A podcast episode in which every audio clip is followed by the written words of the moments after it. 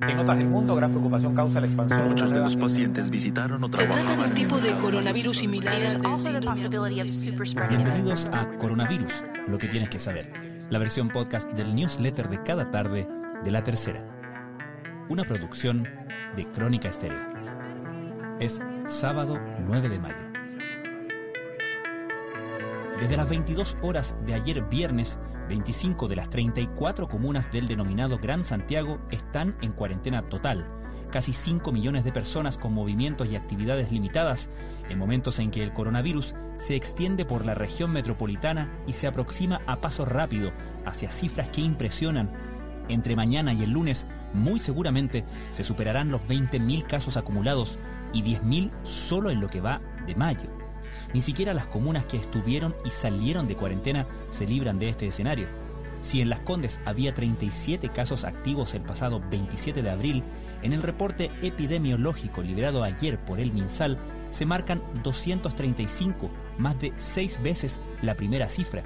Y por eso también las voces que piden una cuarentena total para la región, o al menos para la provincia de Santiago, más San Bernardo y Puente Alto, van aumentando con el paso de las horas, pendientes de una decisión del gobierno que, si se repiten los ritos de las últimas semanas, podría comunicarse en caso de ser resuelta o bien mañana o bien a mediados de la próxima semana. Las cifras son frías, pero también dan referencia en medio de una pandemia implacable. Hoy se superaron los 300 muertos a causa del coronavirus en el país desde que comenzó el brote, aunque el mayor elemento de preocupación son las camas críticas y la disponibilidad de ventiladores mecánicos.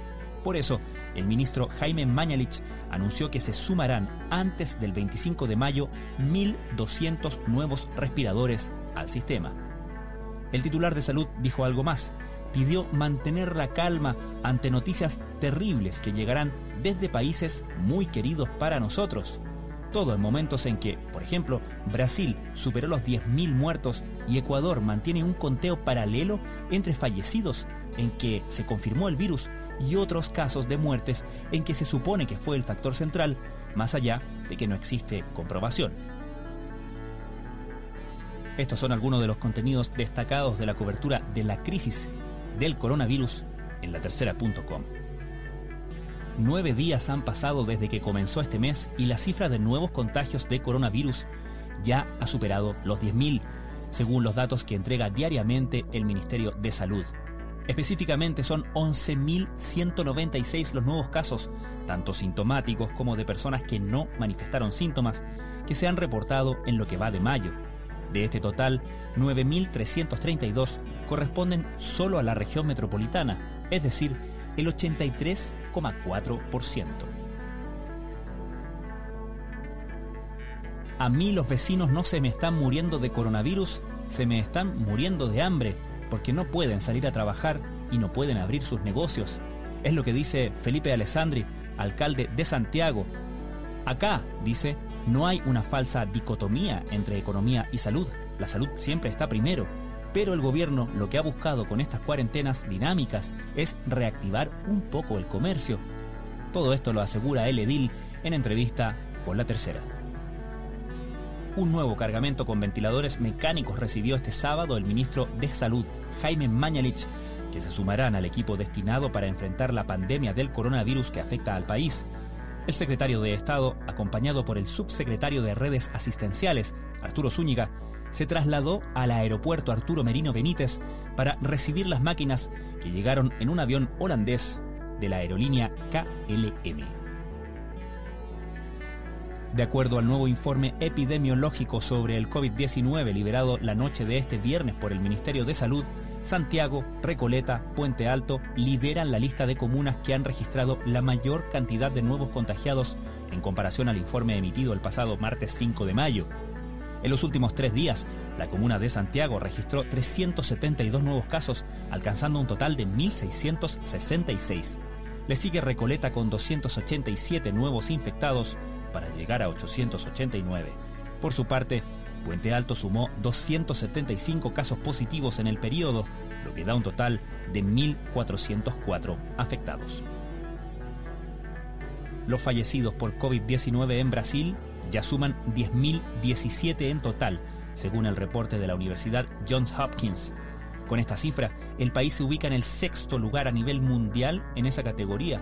Además, las cifras son todavía más duras. En las últimas 24 horas fallecieron 751 personas. En cuanto a los casos positivos, ya suman 146.894, lo que ubica al país en el octavo lugar mundial. Los ya casi dos meses de cuarentena han dejado una víctima involuntaria. Los adictos al juego, aunque intentan no caer en las páginas de internet y programas de televisión que ofrecen esta opción, la tentación es fuerte. Su rehabilitación se ha visto dificultada por el aislamiento social y el estrés de la pandemia, una especie de bomba de tiempo que preocupa a psiquiatras y psicólogos que trabajan con quienes no pueden dejar los distintos tipos de apuestas que están disponibles. Es la portada del suplemento Tendencias de este sábado en la tercera. Un contacto que todos podemos tener con la naturaleza, incluso en tiempos de aislamiento social, es a través del cielo y el estudio de los cuerpos que llenan el espacio. Existen muchos cursos disponibles en forma gratuita y otros pagados, dictados por universidades e institutos chilenos y extranjeros especializados en el área para afinar conocimientos astronómicos y dedicar las noches de cuarentena a observar las estrellas. En la tercera.com te contamos algunos de esos cursos. Esto fue Coronavirus, lo que tienes que saber, la versión podcast del newsletter de cada tarde de la tercera. La redacción es de Sebastián Rivas, la producción de Crónica Estéreo. Soy Francisco Aravena, que tengan muy buenas tardes.